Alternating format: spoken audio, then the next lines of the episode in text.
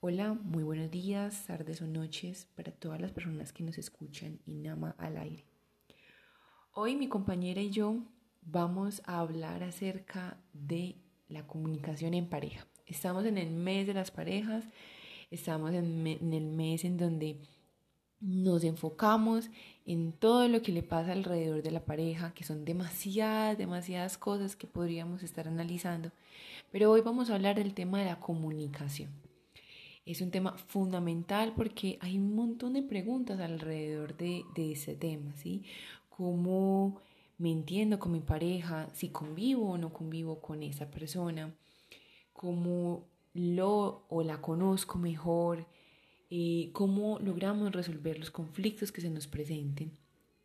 Estas son algunas de las preguntas que hablaremos, Marillo, y bueno, fue una conversación deliciosa, fue una conversación muy tranquila, también con una parte eh, teórica desde la psicología para quienes eh, buscan herramientas y demás. Entonces, quédense hasta el final porque vamos a dar muchas, eh, muchas pautas para poder em, tomar conciencia de cómo nos estamos comunicando, qué es lo que debemos tener en cuenta.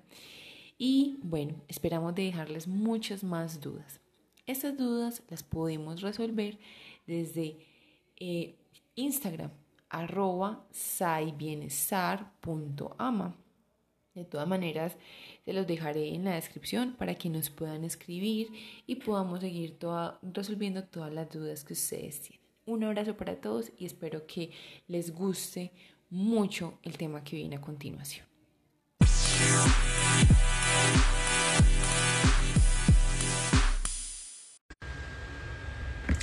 Hola amigos de AMA, ¿cómo han estado? Los saluda su amiga la psicóloga Maribela Teortúa nuevamente por aquí acompañándolos en un espacio de Ama Live con mi amiga y colega, la psicóloga Laura Corrales. Hemos estado creando este espacio para ustedes, un espacio en donde podemos compartir distintos temas relacionados con la psicología, relacionados con nuestras, nuestros conocimientos, nuestras experiencias. Vamos a mirar por aquí. Hola Lau. A ver, espérenme, yo miro si ya se conectó. Hola Lau, ¿cómo estás? Hola, bien, ¿y tú cómo vas? Muy bien. ¿Cómo has estado hoy? ¿Qué ha pasado contigo? Bueno, no, pues nada, trabajando mucho. Em, no, mucha cosita por hacer. ¿sabes? Pero no muy contenta pues con, con todo, empezando semana con toda la actitud.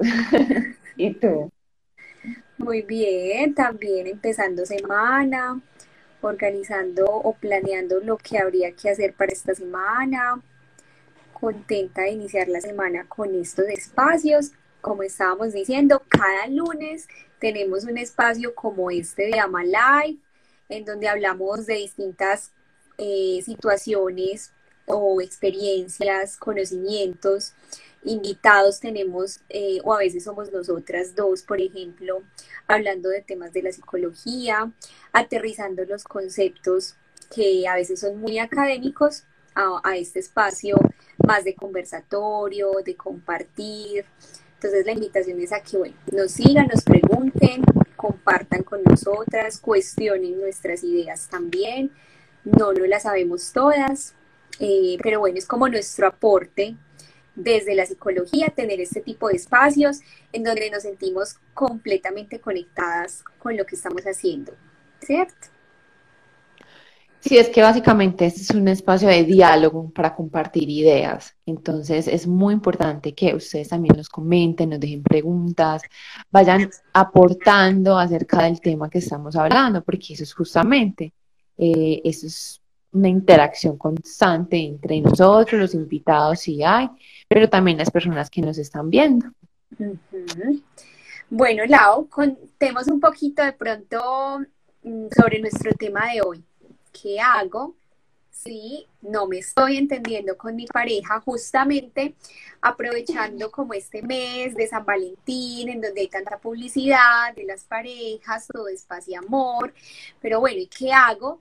Si en mi relación de pareja están pasando cosas que no me gustan o que quiero comenzar a poner límites o quiero dialogar con esta otra persona, no se presta para hacerlo y bueno, entonces, ¿qué hacemos?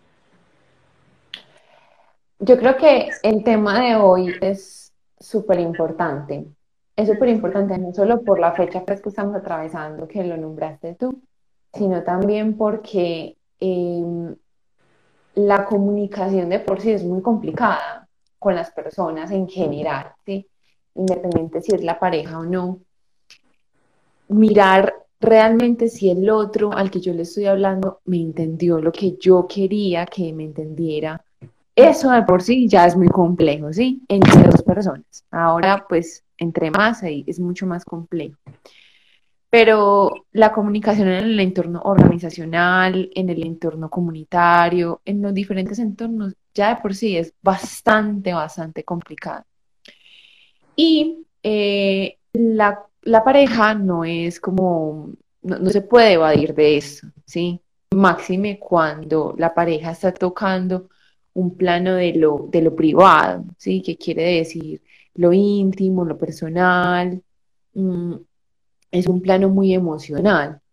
Entonces, esto va a traer una carga diferente porque no es la misma manera en cómo yo me comunico con otra persona en un entorno laboral, ¿sí? Donde se supone que debe ser, entre comillas, un poco más eh, racional, algo muy puntual, pa, pa, pa, lo que vamos en cambio, ya en la parte de la pareja ya es dentro de lo íntimo, ¿sí?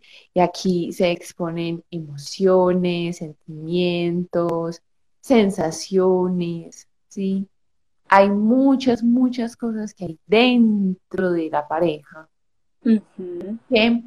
que, eh, al momento de comunicarnos, pues es bastante eh, complicado. O sea, hay, hay cosas que lo complejizan más, ¿cierto? Sí, claro, como dices, entonces está el emisor, yo que le estoy comunicando al otro, con qué tono se lo estoy diciendo, qué le estoy diciendo, eh, si realmente es una queja o si es una propuesta, eh, si, es, si sale desde el es que tú, o si sale él es que yo siento que tú puedes mejorar, bla, bla, bla, ¿cierto? Porque los es que tú suenan como a, que yo de inmediato estoy juzgando al otro, lo estoy aprisionando y pues bueno, ahí ya después el otro llega y se defiende y el resto es eh, historia, ¿cierto?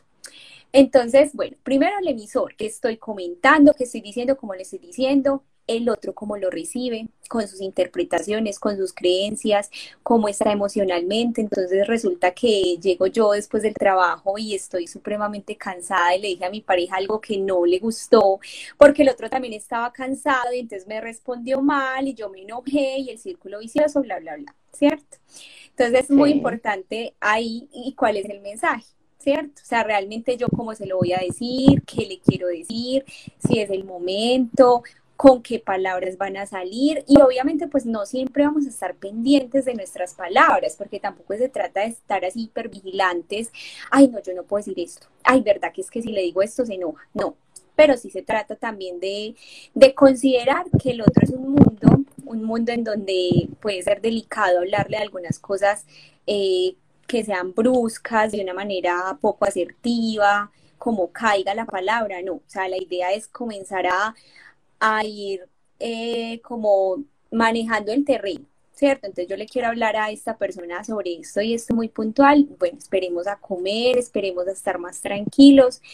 Eh, yo le voy a preguntar cómo se siente, qué ha hecho hoy y ahí sí llego y le hablo, ¿cierto? Mira que es muy distinto que si de una yo llego y, y tiro pues como la crítica. ¿O qué piensas tú, Lau?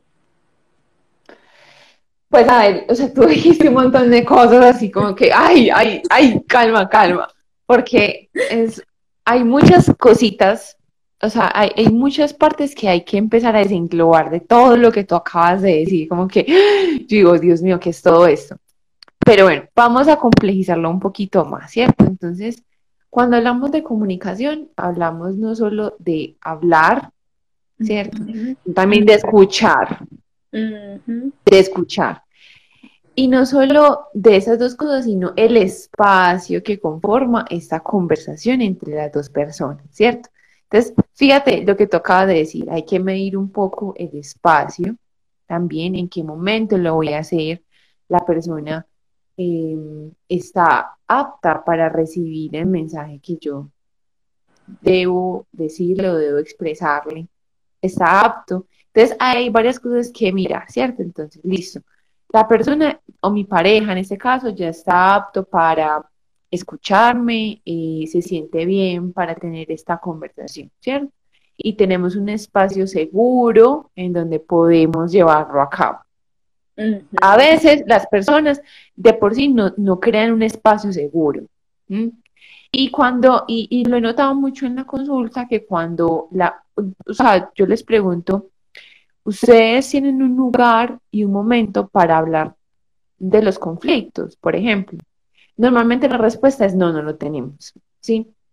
Porque están siempre con otras personas, porque no han creado ese espacio en donde los dos se pueden poner a conversar sobre algo. Sobre algo, lo que sea, independiente si es conflicto o no, ¿cierto? Pero entonces ahí el otro problema es, bueno, yo quiero decirte algo, pero tú estás dispuesto a escucharme realmente. ¿No te ha pasado que en algunas ocasiones le dices a otra persona y la otra persona ya está como pensando cosas e incluso hasta a veces te interrumpe y se anticipa la respuesta?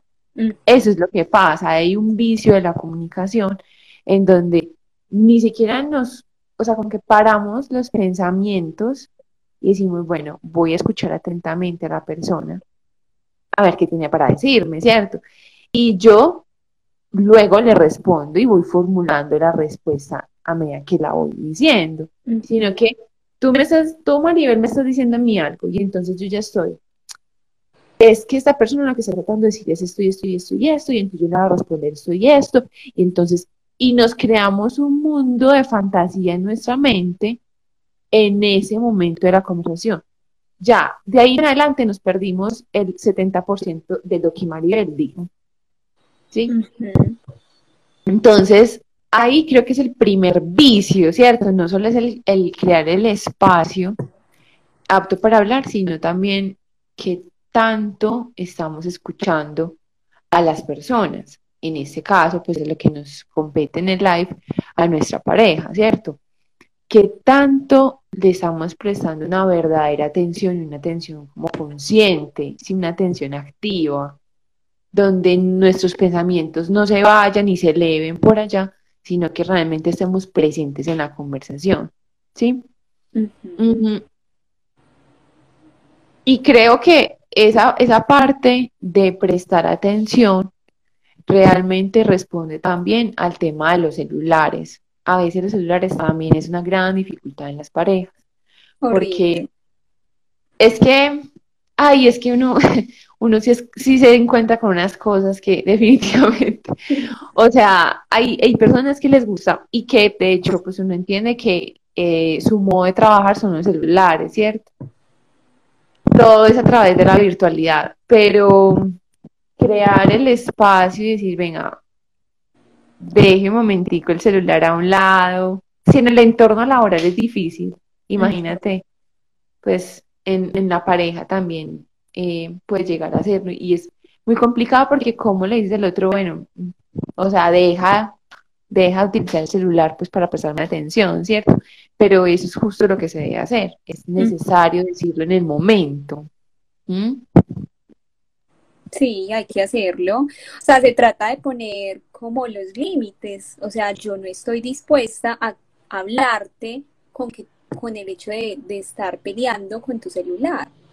O sea, a veces no hay necesidad de ser groseros o de, o de hacer sentir mal al otro para nosotros también decir lo que sentimos, lo que es importante. O sea, si para mí, Maribel, es importante que la persona con la que estoy hablando me mire a los ojos, ve, mírame, o sea, yo, yo importo, yo valgo, el celular es importante, pero yo, yo te estoy hablando, como si yo te estuviera hablando a ti lado y tú estuvieras mirando para otro lado, no te estarías dando cuenta de lo que yo te estoy diciendo, no, o sea, igual eh, hace parte de poner límites y hace parte como de, de yo decirle al otro que espero, que esa es otra cosa, lo que yo espero del otro.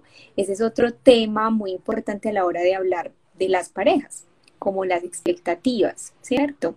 Yo qué espero de ti, tú qué esperas de mí, qué esperamos de la relación, eh, si eso realmente se está cumpliendo o no, ¿cierto? No, es que en la pareja se manejan deseos, anhelos, o sea, hay un montón de contenido adentro que casi que es un contenido sensible, ¿sí? Y que debemos prestarle mucha atención y tratarlo como con sutileza, porque aquí se está tocando, lo, lo que yo decía al principio, se está tocando el plano de lo íntimo, ¿sí? Y cualquier cosa que se diga, como se diga, la, la típica frase es que no fue lo que me dijo, sino cómo me lo dijo. Eso es muy importante, ¿sí? Máxime cuando hay parejas que ya están conviviendo, que llevan mucho tiempo em, viviendo juntos, este tipo de cositas ya tú notas los cambios inmediatamente. Entonces es que eh, yo ya sé cuando se levanta de mal genio, o ya yo sé cuando le fue mal en algún proyecto, el trabajo. Claro, pues es que tú todo el tiempo estás observando y escuchando a esa persona en su cotidianidad en todas las facetas, en todos los momentos. Entonces, claro, llega el trabajo y tú le observas la cara y ya sabes más o menos qué pasó en el día, porque aprendes a conocer a esa persona, ¿sí? A ese nivel de intimidad se llega.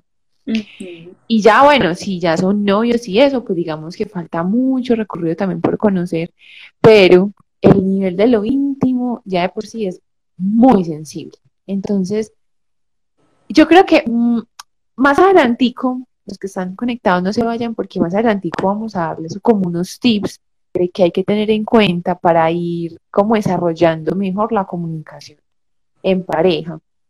Pero de por sí entender que pues en tu mensaje hay un contenido, ¿cierto, Mari? Hay un contenido, es decir, lo que yo quiero decir, pero también lo que quiero decir entre líneas. ¿Cómo lo podríamos asemejar eso en consulta, lo que hemos percibido o, lo que hemos visto en las personas que nos rodean, etcétera? El contenido y, y lo que vemos entre líneas. Me estás preguntando. Sí, claro. ¿Cómo lo podemos? Ah, bueno, el lenguaje no verbal. Sí, pues a ver, una parte del contenido es lo que yo te estoy diciendo. ¿cierto? Entonces el, el, lo que, mensaje, literal, el mensaje. Pero entre líneas, ahí es cuando uno dice, bueno, esta persona me está queriendo decir esto. Sí, no es lo que me está diciendo. Pero entonces, ¿qué pasa? Ahí surge la interpretación. Y la interpretación trae constantes problemas entre las parejas, porque ¿qué pasa? si yo interpreto mal qué.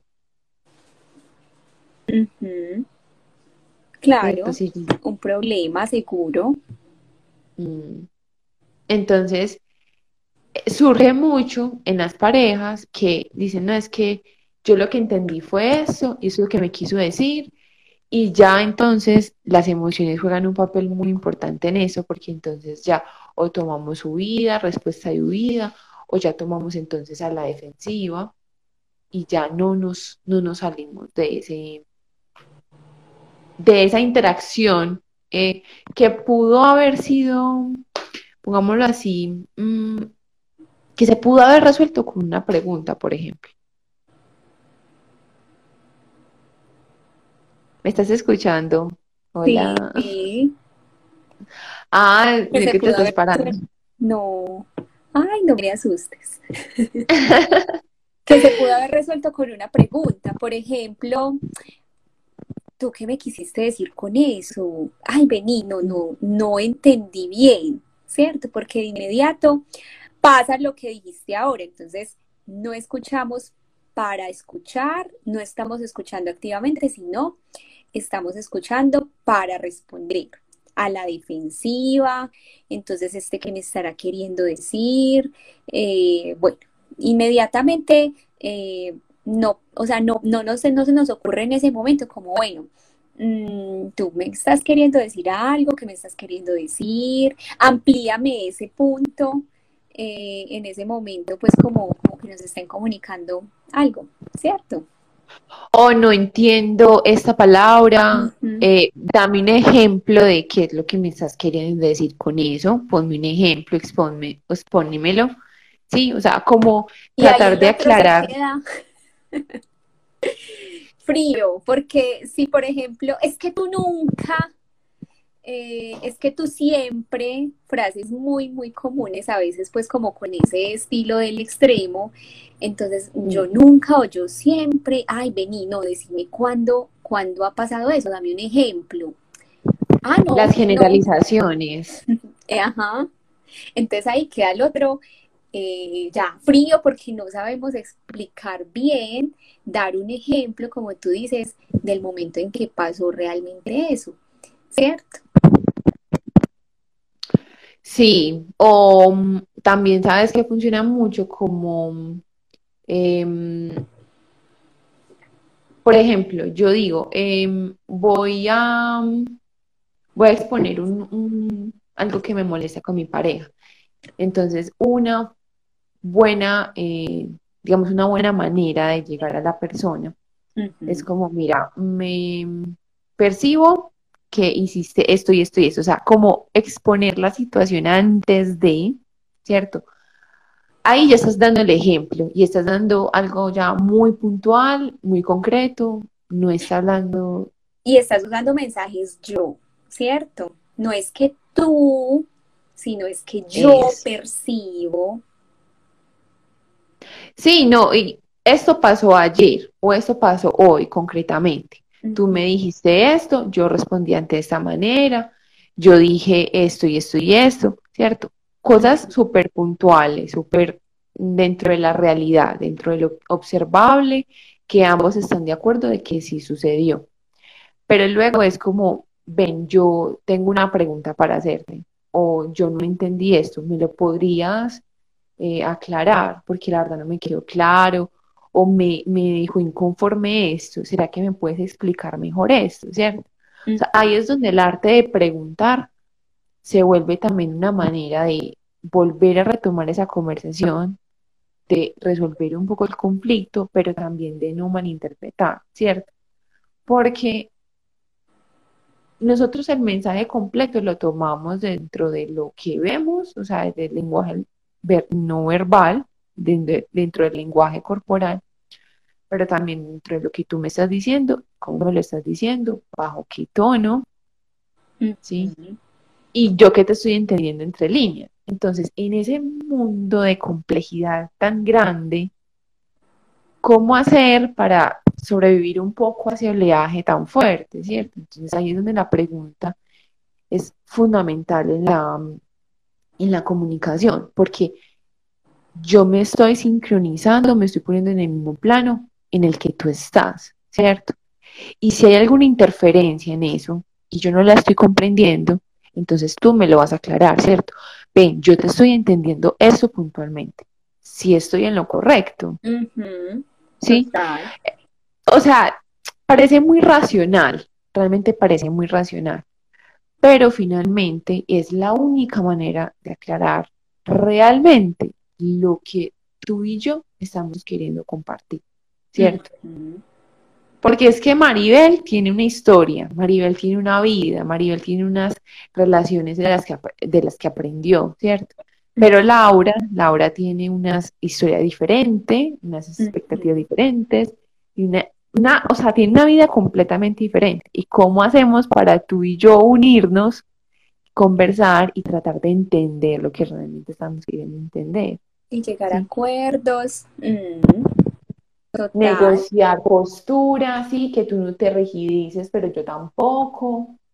es verdad. Y también es como no ver el, el momento de hablar como un problema, pues como, ay, no, el momento tan duro, porque muchas parejas dicen eso, el duro momento en el que te dicen tenemos que hablar. Ah, sí, el tenemos que hablar y eso ya es mortal. No, ya me va a decir que, que hay algo malo, que yo soy malo, mala, que vamos a terminar. No, no necesariamente. O sea, es un momento de poner sobre la mesa ideas y que esas ideas desde un punto de vista objetivo conversen, dialoguen, negociemos, tengamos en cuenta los puntos de vista de los dos, pues es que hay tantas cosas como que entrar a analizar que obviamente pues con este espacio, dentro de lo que sabemos, dentro de lo que queremos compartir, de nuestras experiencias, nos quedamos cortas, pero es eso, o sea, es no ver los problemas de comunicación particularmente porque de eso se trata, no me entiendo con mi pareja, no ver estos problemas como un problema, como algo grande, algo grave, sino como una oportunidad de conocer a ese otro, ¿cierto? De, de conocerlo, descubrir qué siente, qué hay detrás y qué le está mostrando al mundo, pero que me está mostrando a mí, porque es algo muy íntimo en medio de la relación de pareja, como ahorita lo dijiste muy bonito, Lau, es algo íntimo. No, sí, total. Y sabes que eso que nombras, ay, me parece tan importante porque hay personas que no les gusta el conflicto, ¿cierto? Poner límites les cuesta mucho. Decir, venga, mm, vamos a tener una conversación incómoda, pero la tenemos que tener, ¿cierto? Que eso ya lo hemos hablado en otros espacios de los live de ama. Como ese momento incómodo es necesario vivirlo, pero en ocasiones eh, hay personas, y por ejemplo yo me incluyo en, esa, en esas personas, no nos gustan tener conversaciones incómodas, pero que finalmente cuando las enfrentamos y decimos, bueno, no voy a huir, no voy a tomar una respuesta de huida, sino que lo voy a enfrentar y lo voy a tener y es necesario, ahí es donde realmente se vuelve algo productivo el tema, ¿cierto? Porque ¿Qué pasa? Cuando tú te tragas todo, cuando tú... Ah, pero hay un dicho que dice, cuando las parejas no pelean es porque uno de los dos no está diciendo algo, ¿cierto? Y eso es importante tenerlo en cuenta y en consulta lo vemos mucho como que venga, realmente sí se están expresando y realmente sí se están poniendo las cartas sobre la mesa, eh, hasta el punto en que puedan tener conversaciones incómodas y siguen siendo una relación y se siguen amando, ¿sí? Sí hay un espacio y sí ambos quieren tomar esto, eh, esta conversación. Entonces, cuando tú no tomas una respuesta de vida, sino que dices, bueno, listo, lo voy a enfrentar, pero no lo voy a, ojo, muy importante eso, no lo voy a enfrentar con un escudo en la mano y con un cuchillo en la mano, ¿cierto? Metafóricamente hablando. Por favor. Sí, sí, pues, por ejemplo, no sé, Lau me dice, Mari, es que mira que llegaste tarde al live. Como así, Laura? Pero usted no se acuerda cuando llegó tarde también al otro live. O sea, como de inmediato lanzar esa puya, esa otra manera, pues como de hacer quedar mal al otro, como de defenderme, tirarle, pues como, como eso para que ya no me siga molestando, no, no se trata de eso. Sí, ¿no? Y, a la defensiva, ¿cierto? Como, como, ah, pues si tú me vas a decir esto, entonces yo te voy a responder con algo peor, ¿cierto? Como esa, como venga, no, espere, tranquilo, bajemos las armas, no pasa nada, vamos a hablar las cosas, ¿cierto? Yo me siento de esta manera, mm, quisiera esto y esto otro, ¿cierto? Pero con las armas abajo. Pero en muchas ocasiones la comunicación se hace mucho más dificultosa porque las personas tienen los escudos así puestos. Y bueno, no, si vamos a pelear, vamos a pelear con toda. ¿Cierto? Entonces es como, venga, bajémoslo un poquito, respiremos, calmémonos. No estamos hablando de la persona como tal, sino de lo que está haciendo, de lo que está pasando en la relación, de cómo se está manejando las ideas, O sea, no estamos pretendiendo agredir al otro. Así el otro sienta eso, el otro es el que interpreta las cosas de esa manera, pero no es la intención real de compartir lo que queremos compartir en ese momento. Sí, fíjate que hay algo que se llama, en la, en la, en la Gestalt, hay algo que se llama las eh, pautas lingüísticas. ¿Tú lo has escuchado, casualidad? No, no. Bueno, para quienes no lo sepan y no lo conozcan, googleenlo. Esto, a ver, en la Gestalt lo que hace es como, venga, vamos a trans, vamos a volver transparente las relaciones humanas, ¿cierto? Y las pautas lingüísticas eh, nos enseñan un poco de eso. Por ejemplo, nos dicen, vea, eh, no vamos a hablar desde el, desde el uno, sino desde el yo, ¿cierto? Entonces yo siento, yo percibo todo lo que hemos venido pues a como hablar, ¿cierto? Eh, no señalar al otro. Por ejemplo, mm, es que tú no me quieres. ¿Sí? Sino más bien decir, es que yo percibo que no me estás prestando como atención o yo necesito más atención de tu parte, me gustaría recibir más tiempo tuyo. No sé, como poniéndolo desde el yo y no desde el tú, lo que, lo que tú has dicho de señalar. Y por ejemplo, eso que acabas de decir de lo de siempre, nunca, no generalizar. O sea, las pautas lingüísticas lo que van a hacer es que te van a dar como una ruta y te van a decir, bueno, ojo de cómo nos estamos comunicando y cuáles son como esas interrupciones, esos bloqueos que estamos teniendo a la hora de comunicarnos con otras personas, ¿cierto? Entonces, por ejemplo, nos muestran como, venga, eh, preguntemos en vez de suponer, ¿cierto? Preguntemos. O, por ejemplo, em, no irse por la rama, sino ser directo, directo al grano. Necesito decirte esto, ¿sí? No irnos por las ramas, inventar un cuento y no sé qué, no, directo. O por ejemplo, eh, Mari, tú quieres estar, tú quieres ir a comer conmigo esta noche y tú me dices, ay, Lao, no es que no puedo. No puedo porque entonces, mira, tengo, y entonces surge la excusa, ¿cierto? Surge la excusa. Y, y no es, mira, la verdad, no quiero porque tengo mucho sueño. Estoy súper cansado. Sí, una comunicación directa. Oh. Aunque a mí me gustaría más como que me dijeran, me encantaría, pero no puedo o no quiero en este momento porque quiero dormir. O sea, igual como que, para que no suene como, como, como no quiero. que igual haya como, como el, el, el, reconocimiento de que me gusta compartir contigo, pero no, en este momento elijo no hacerlo. no, pero que tiene de malo decir. Lo veo como yo. No Como, mira, no, no quiero, la verdad no quiero, o sea, tengo mucho sueño, pero luego lo hacemos, ¿cierto? Me, gusta el plan.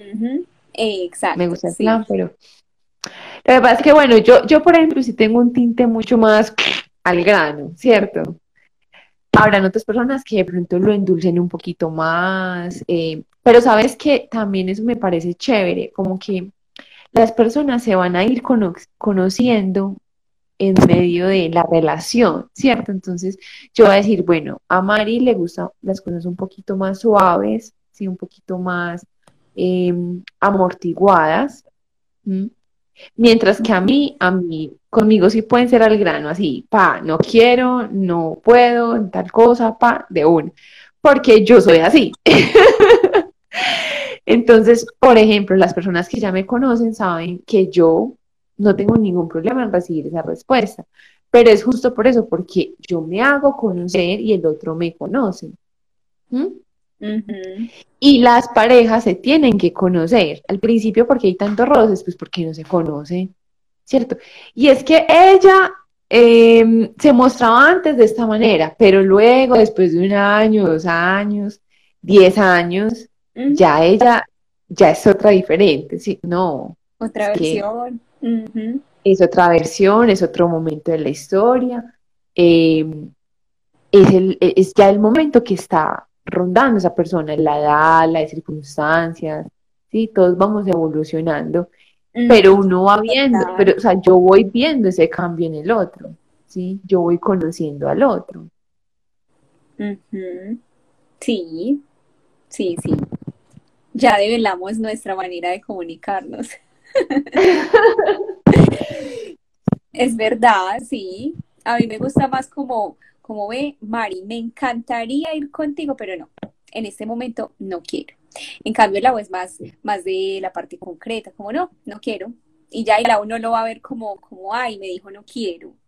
No, la uno lo va, no, sí. No, si yo le digo, mm, pero no quieres, ¿por qué? ¿Porque no te gusta el plan o porque, sí, yo voy a intentar aclarar la cosa? Me dice, no, no, no, yo sí quiero, a mí sí me gusta el plan, pero en ese momento no estoy cansada, entonces no quiere. Ah, bueno, no, súper bien, ¿cierto? Pero es eso, es la interacción la que permite que las dos personas se vayan conociendo, ¿sí? Y eso también habla del conflicto, eso habla del conflicto, ¿por qué? Porque si somos lo que el otro espera de nosotros, pues ahí no va a haber conflicto. Así sea una postura postiza de nuestra parte. ¿Cierto?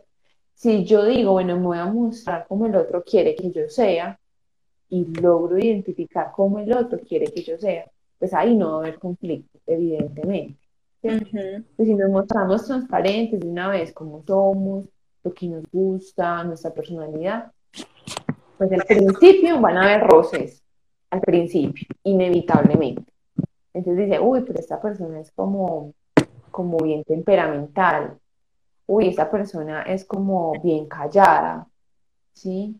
Eh, mm, esa persona, entonces uno ya empieza a, yo odio esa palabra, pero me toca decirla, pues como empezamos a categorizar a las personas, ¿cierto? Entonces dice, no, esa persona entonces es más tímida, la persona es más chacharachera y más hablantinosa. Y entonces ya, empieza a mirar cómo se comporta con esa persona.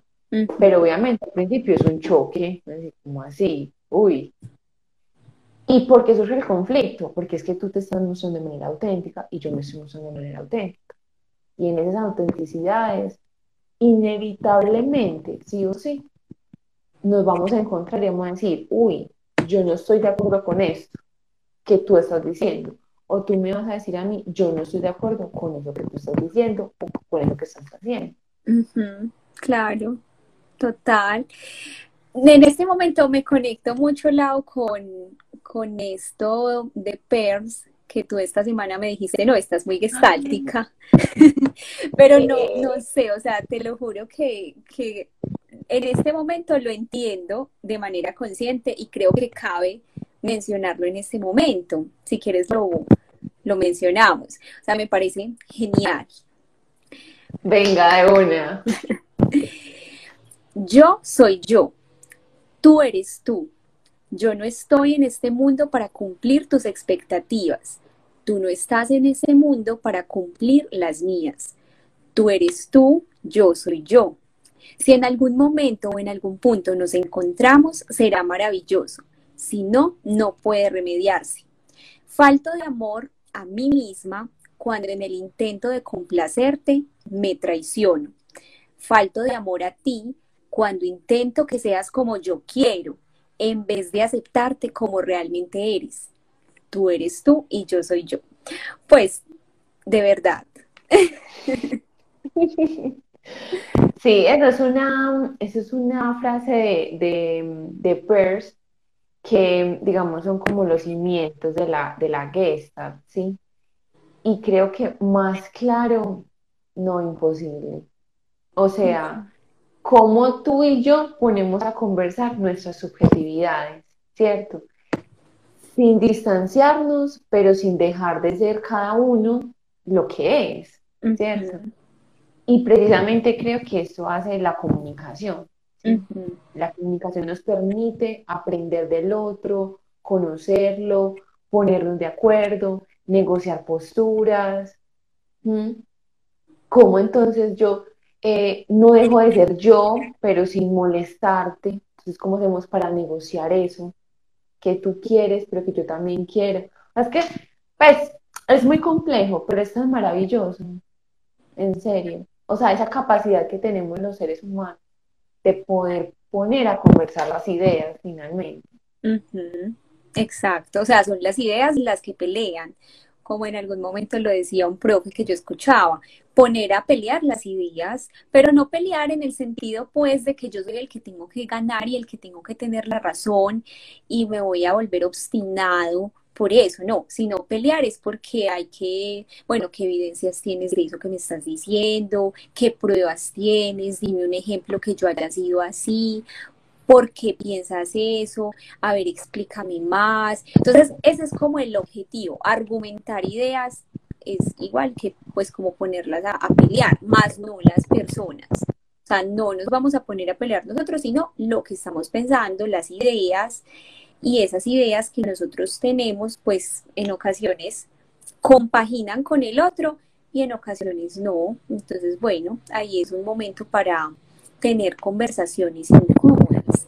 Y creo que las, las relaciones más importantes, las relaciones bonitas, que se construyen desde la asertividad, desde la autenticidad, tienen conversaciones incómodas, porque, o sea, tú sabes, Lau, que en una relación de pareja hay muchos temas que hay que conversar, y esto lo vamos a ir hablando más adelante que el tiempo de ocio, que mm, la comunicación asertiva, que la sexualidad, o sea, un montón de áreas que algunas autores, algunas autoras las han definido como 10 áreas. Han dicho, listo, hay 10 áreas que hay que trabajar cuando hacemos una intervención de pareja. Entonces, en medio de todo eso, bueno, es importante como arriesgarnos y, y saber que es una posibilidad de, de encontrar a veces como desacuerdos, claro, no está mal y eso no quiere decir que, que no seamos una buena pareja. Hay que tener esos desacuerdos para tomar decisiones. Pero una cosa es que tengamos desacuerdos y que no, que tengamos que poner una postura a conversar, pero otra cosa es mentirle al otro, es quererle manipular, es querer eh, que se sienta culpable, o sea, manipularlo. Total, eh, sí. Sí, o sea, hay que empezar a distinguir este tipo de cosas para convertir la comunicación en algo mucho más transparente. ¿Sí? Si yo quiero empezar a manipular al otro a través del chantaje, por ejemplo, ahí ya no nos estamos comunicando bien. Y claramente estamos teniendo un conflicto, pero no nos estamos entendiendo bien. Si yo quiero culpabilizarte a ti y sentir que mi malestar eh, es por tu culpa y que tú eres el que se está equivocando y no yo, pues venga, hay que revisar algo porque sí hay un conflicto, pero lo estás haciendo a través de qué? A través de una manipulación. Entonces, y, y, la gente se da cuenta de eso, o sea, es que la gente no es boba, la gente se da cuenta que esa persona me está manipulando, ¿sí? Esa persona, mi pareja me está manipulando. Y ahí es donde ya... es importante hablarlo también porque a veces o sea, es tan sutil, de verdad. Tú me hiciste, me hiciste responder así. Es que mira cómo me pones. O sea, son unos lenguajes a veces como una manera de comunicarse tan sutil que cualquiera que esté enamorado en medio de la violencia, pues dice, ay, sí, yo, yo, yo provoqué eso, yo fui la responsable de que él me tratara así o de que ella me hablara así, yo me lo merezco. O sea, y, son convencidos de que son los responsables de la reacción del otro, ¿no? O sea, yo no. Pero siempre, pero siempre hay una consulta reiterativa y es, ¿yo por qué me siento tan mal ante, ante el reclamo de esa persona, sí? O sea, hay algo que no, está, no me cuadra. Yo se lo digo con buena intención, yo se lo hago con buena intención, y porque ella se lo toma tan mal, o él se lo toma tan mal, ¿sí? hay siempre, siempre una pregunta en medio de, de, de, todo el, de toda la manipulación. Siempre hay un momento de conciencia que dice, yo realmente no sé si, si yo lo hice sentir, yo lo quería hacer sentir mal, yo estoy segura que yo no lo quería hacer sentir mal. ¿Y por qué reaccionó de esta manera? ¿Sí? Siempre, siempre hay un momento de conciencia. Y esos momentos Mm, surgen en, medio de, la terapia, surgen en medio de la psicoterapia. Y ahí es donde nosotros los psicólogos nos enganchamos de esa pregunta para que esa persona tome conciencia. Es decir, venga, es que usted, ¿cierto? Realmente está siendo llevado por este juego, ¿cierto? Por un juego manipulativo. Entonces, ahí hay que empezar a yo creo que sería un buen tema, ¿sabes? Sería un buen tema de, de, tocar como con cierta finura, pero que también es importante. Mari, nos hicieron una pregunta y yo no la quise responder, yo sé que tú tampoco la quisiste responder, pero me parece que es súper importante en este espacio. ¿Cuál pregunta?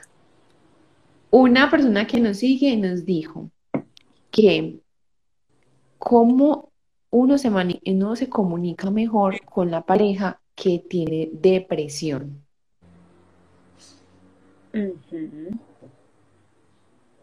¿Cómo le respondemos?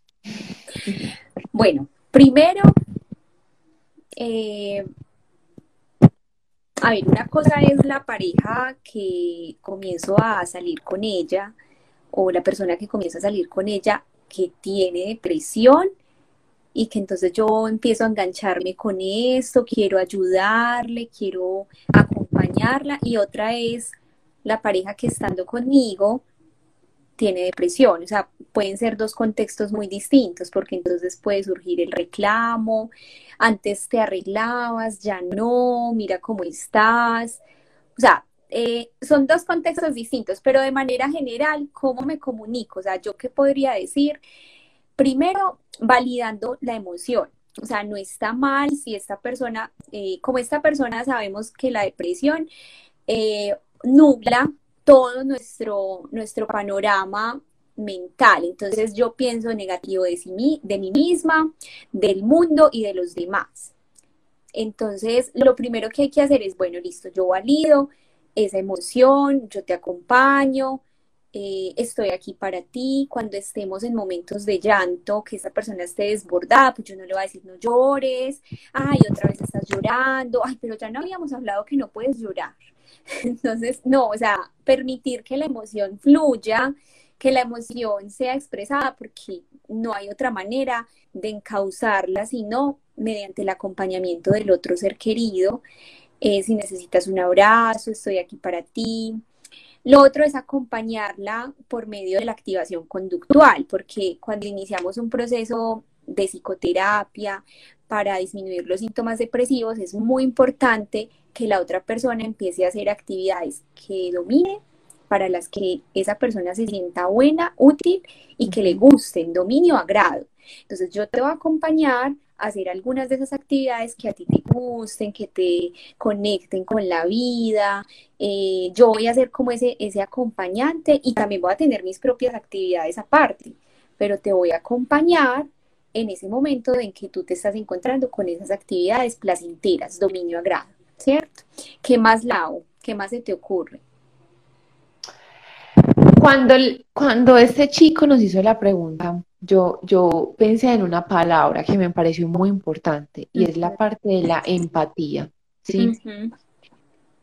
¿Por qué me acordé de esa pregunta? Porque a veces pensamos que la persona que tiene depresión no lo está diciendo de, manera verdadera, ¿sí? Entonces diciendo, yo no quiero salir, empieza a tomar comportamientos, entonces yo no quiero salir, yo em, no quiero ir a trabajar, no me quiero levantar, no quiero comer, etcétera. Empieza a tomar una serie de, mm, comportamientos o actitudes diferentes. Y creo que la empatía es algo muy importante. O sea, consultar con un especialista que realmente verifique que sí es una depresión, ¿sí? bajo unos criterios diagnósticos muy especiales. Y decir, bueno, esta persona sí tiene depresión, ¿cómo la tratamos? ¿Cómo la acompañamos? Y creo que la empatía es una palabra fundamental en el proceso.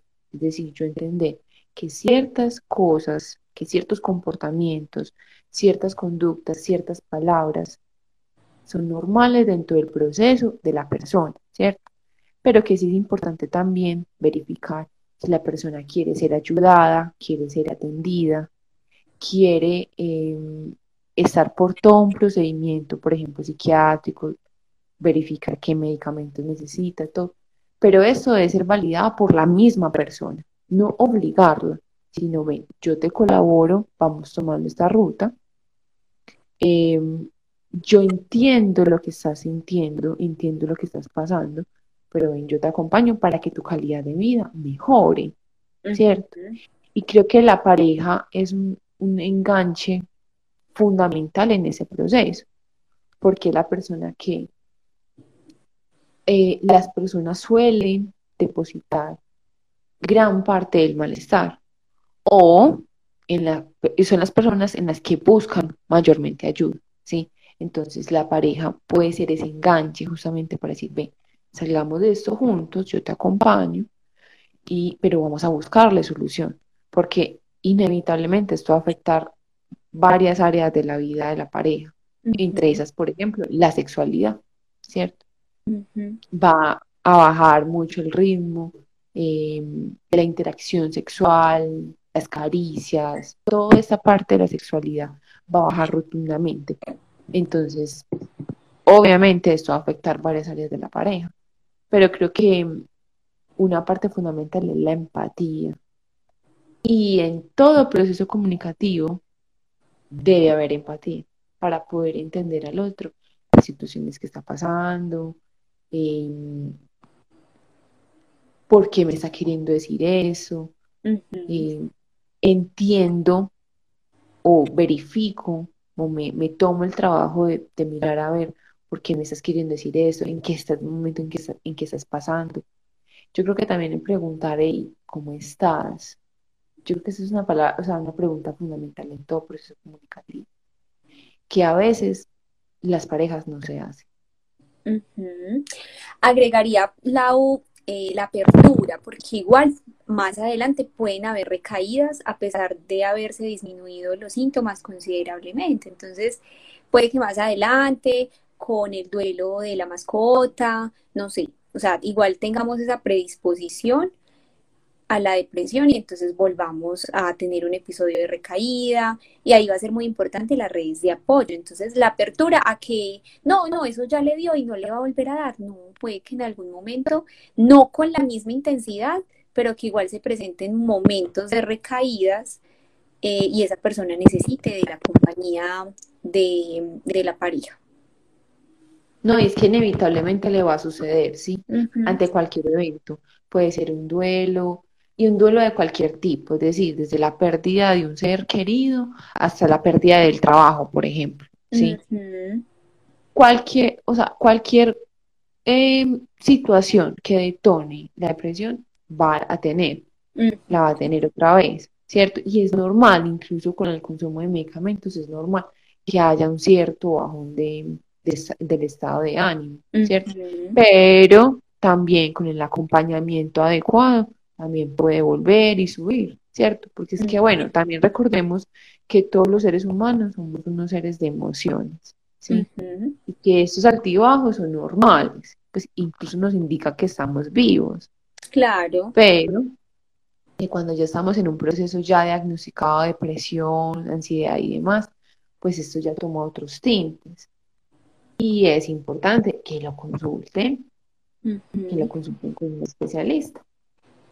Recordemos que desde AMA estamos disponibles, dispuestas a recibir sus preguntas, inquietudes, opiniones, sugerencias. Si quieren una consulta con nosotras, pueden escribirnos. Nosotras vamos a estar muy pendientes para cualquier situación que ustedes estén teniendo en este momento, que tengo familiar con alguna situación o yo quiero hablar un poco sobre la manera en la que me estoy comunicando con mi pareja, pienso que mi pareja no se está comunicando bien conmigo. A veces es importante o a veces no, o sea, es importante que haya un tercero para que con objetividad empiece a indagar qué es lo que está pasando realmente en una relación de pareja, como es algo tan íntimo, en donde se manejan las creencias del uno, del otro. La, presencia de un tercero también nos ayuda a mirar las cosas con más claridad. O de otra manera, claramente. Justo yo le decía a una, a una pareja eh, que llegaron nuevos pues a consulta. Y entonces les decía como, los felicito, como que el primer logro que están teniendo en este momento es que llegaron a este espacio, porque es, eh, no es algo común que las parejas lleguen a consulta, ¿sí? Y cuando las parejas empiezan a normalizar esto de, venga, estamos teniendo inconvenientes, porque no vamos a consulta, eso ya de por sí es un gran logro. Y que ambos lo acepten, que ambos estén de acuerdo, si ambos digan eso. Vamos entonces al espacio terapéutico. Ya habla de que la pareja ya está en otro nivel, ¿sí? De que la pareja ya tiene conflictos, tienen sus eh, inconvenientes, sus asuntos susceptibles a mejora, pero que están haciendo todo de sí, están poniendo todo de sí para mejorar eh, los inconvenientes que están teniendo. Entonces creo que hay que empezar a normalizar esto, ¿sí? Que las parejas empiecen a ir a un espacio donde es un espacio seguro, un espacio donde los van a escuchar, donde el psicólogo o la psicóloga no se va a, a poner en contra de uno y a favor del otro, no. Es un ente imparcial, es un ente imparcial, eso es importante, y eh, que va a nombrar, a señalar lo que cada uno está haciendo y lo que cada uno tiene que mejorar. Entonces, vamos a normalizar la salud mental y vamos a normalizar también eh, las parejas en, terapia. Por es necesario. Nuestro aporte, ay sí, total, lo necesitamos bastante. No, y, y, si hay más parejas que vayan a un espacio terapéutico, próximamente, si deciden hacerlo, van a ser papás conscientes, van a ser eh, una pareja que va a poder pensarse de otra manera y que va a poder interactuar con otras personas de otra manera. O sea, esto se va creando una red infinita en donde yo me doy amor a mí mismo, nosotros nos damos amor a nosotros mismos, vamos al espacio, pero también todo lo que aprendemos lo vamos replicando. Entonces, totalmente eh, la invitación para todas, para todos. Muy bien. Bueno, Lau, vamos, vamos cerrando este espacio. ¿Qué recomendaciones o con qué cosas de pronto quisieras eh, quedarte hoy, pues como este espacio, para que les compartamos a todos? Bueno, yo creo que es muy importante que vayan y se lean las pautas lingüísticas. En serio, es una herramienta fundamental para poder comprender un poco en qué estamos eh, fallando a la hora de comunicarnos y reforzar un poquito lo que no estábamos haciendo bien, ¿sí? Entonces, nunca vamos a hablar perfecto, eso sí lo tenemos claro, pero sí podemos ir mejorando poco a poco en la interacción que estamos teniendo. Y creo que esas pautas eh, nos dan como una guía bastante eh, transparente y clara de cómo nos tenemos que comunicar, ¿cierto? Em, y también hacer consciente aquellas cosas que no estábamos siendo conscientes, ¿sí? Entonces, es que yo no me di cuenta cuando le dije eso, pero sí, sí se lo dije, ¿sí? Y hacerme responsable realmente de eso que dije, de eso de cómo lo dije, para poder mejorar eh, pues la interacción con mi pareja o con los otros. Tú, tú qué, con qué te vas. Bueno, me gusta. fácil. me gusta lo que dijiste. Primero me doy amor, le doy amor al otro. Y si pienso construir una familia, un hogar, entonces le doy amor a mis hijos a partir de lo que yo hago en mí, de lo que le doy al otro, que juntos pensemos más adelante en eso. O sea, si comenzamos desde ahí, creo que nos evitaríamos muchos dolores de cabeza. Mm, es como un principio pensar en nuestra salud mental, nuestra estabilidad emocional y saber que, o sea, somos, constantemente estamos en construcción, pero queremos darle lo mejor de nosotros a la pareja. Entonces, si queremos darle lo mejor de nosotros, hay que cuestionarnos, hay que ir a terapia, eh, no es un espacio para juzgar, sino para descubrirnos y no seguir replicando o perpetuando todas estas creencias que pues todos las cargamos porque nuestros padres, nuestros adultos significativos no tuvieron la oportunidad de cuestionarse sus creencias, sino que no tenían opción sino replicarlas. Nosotros tenemos la opción de no repetir las historias y construir una mejor. No, mejor dicho, mejor, mejor dicho, imposible. claro. Bueno, entonces para cerrar, no me entiendo con mi pareja, no se angustien, hace parte del camino, hace parte del proceso que implica ser pareja, es un riesgo. No quiere decir tampoco que yo no le voy a dar al otro, no me voy a abrir al otro, porque entonces puede que se vaya, puede que no esté conmigo. No, o sea, amar implica eso, implica perder si no estamos hechos el uno para el otro, pero es una oportunidad también de, de, conocer y de interpretar las ideas que otra persona valiosa nos esté brindando, ¿cierto? Sí, finalmente pues hay que disfrutarse todos los procesos de la pareja, sí, y las discusiones también hacen parte de ese, eso que nos tenemos que disfrutar. Incómodo, maluquito, sí, puede ser. Pero mm, finalmente si logramos eh, traspasar ese conflicto, los frutos que van saliendo de ahí son muy valiosos. Entonces, pues nada, un abrazo para todos, muchas gracias a los que estuvieron y a los que nos verán después. Gracias a todos. Nos vemos el próximo lunes con otro Ama Life. Chao. Chao.